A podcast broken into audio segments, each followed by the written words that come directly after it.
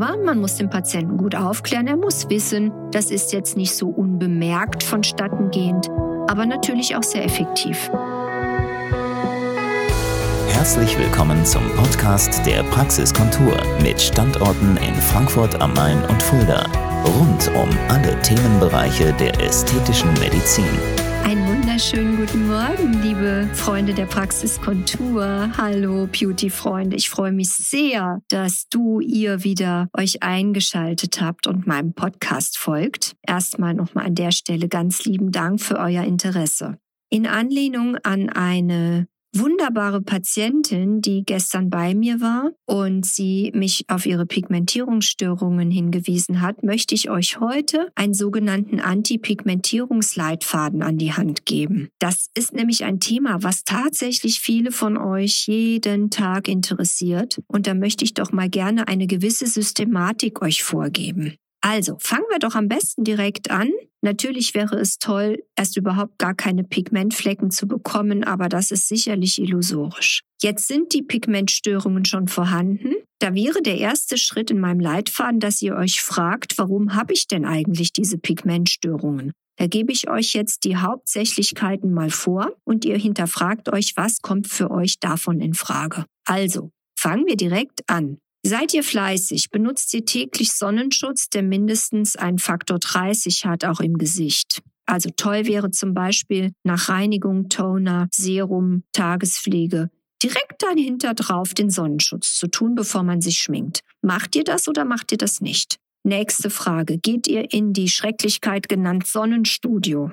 Wenn das auch nicht der Fall ist, gibt es noch ein großes Problem. Das sind Hormone, wie zum Beispiel die Einnahme von Pille. Wenn die zusammentrifft mit der Exposition der Sonne und ihr keinen Sonnenschutz benutzt, dann sind die Pigmentstörungen vorprogrammiert. Und last but not least, wenn ihr älter geworden seid, sagen wir mal 40 aufwärts, und die körpereigene Hormonproduktion lässt schon nach, dann werden die sogenannten pigmentbildenden Zellen, die Melanozyten, unterschiedlich stark angesteuert. Die eine Zelle beispielsweise bildet sehr viel übermäßig Melanin, also den Farbstoff, den ihr dann als braunen Fleck erkennt, und andere Zellen wiederum werden untersteuert und bilden so gut wie gar kein Pigment. Und das sieht dann seltsam aus und lässt uns fleckig, fast schon wolkig, Cappuccino-Farben, pigmentiert aussehen. Also, leider sind Pigmentflecken somit auch ein Zeichen des Älterwerdens. Jetzt habt ihr die hauptsächlichen Ursachen verstanden und fragt euch jetzt, liebe Nicole,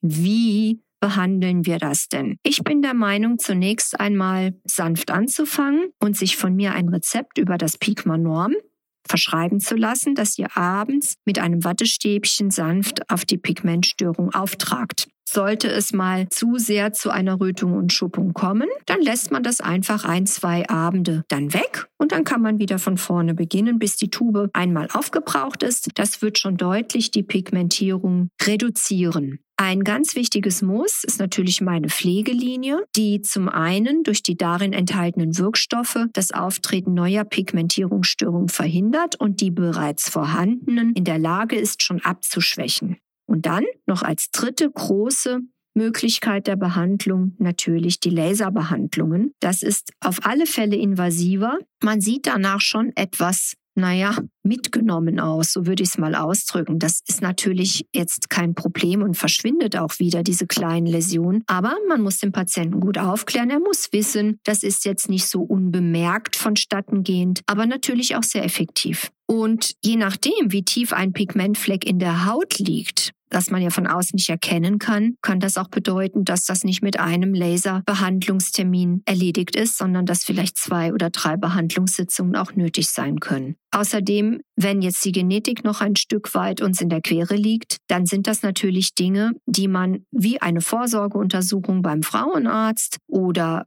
beim Männerarzt, was die Prostata anbelangt, zumindest einmal im Jahr machen sollte und auch behandeln sollte, damit die neu entstandenen Pigmente gleich wieder behandelt werden und man nicht irgendwann das ganze Gesicht damit übersät hat. Dann ist es anstrengend und langwierig. Ich hoffe, ich konnte euch mit meinem Anti-Pigmentierungsleitfaden, der sich A mit den möglichen Ursachen und B der Behandlung beschäftigt hat, heute ein bisschen dieses Thema näher bringen und ihr zumindest jetzt wisst, an wen ihr euch wenden wenden könnt, nämlich an mich. und wie ich euch dann helfen kann. An der Stelle einen sonnigen Tag und denkt an den Sonnenschutz. Eure Nicole von der Praxiskontur. Das war der Podcast der Praxiskontur. Sie finden uns im Steinweg 10 in Frankfurt am Main, in der Friedrichstraße 13 in Fulda, online unter praxis-kontur.de sowie auf Facebook, Instagram und YouTube. Vielen Dank fürs Zuhören und bis zum nächsten Mal.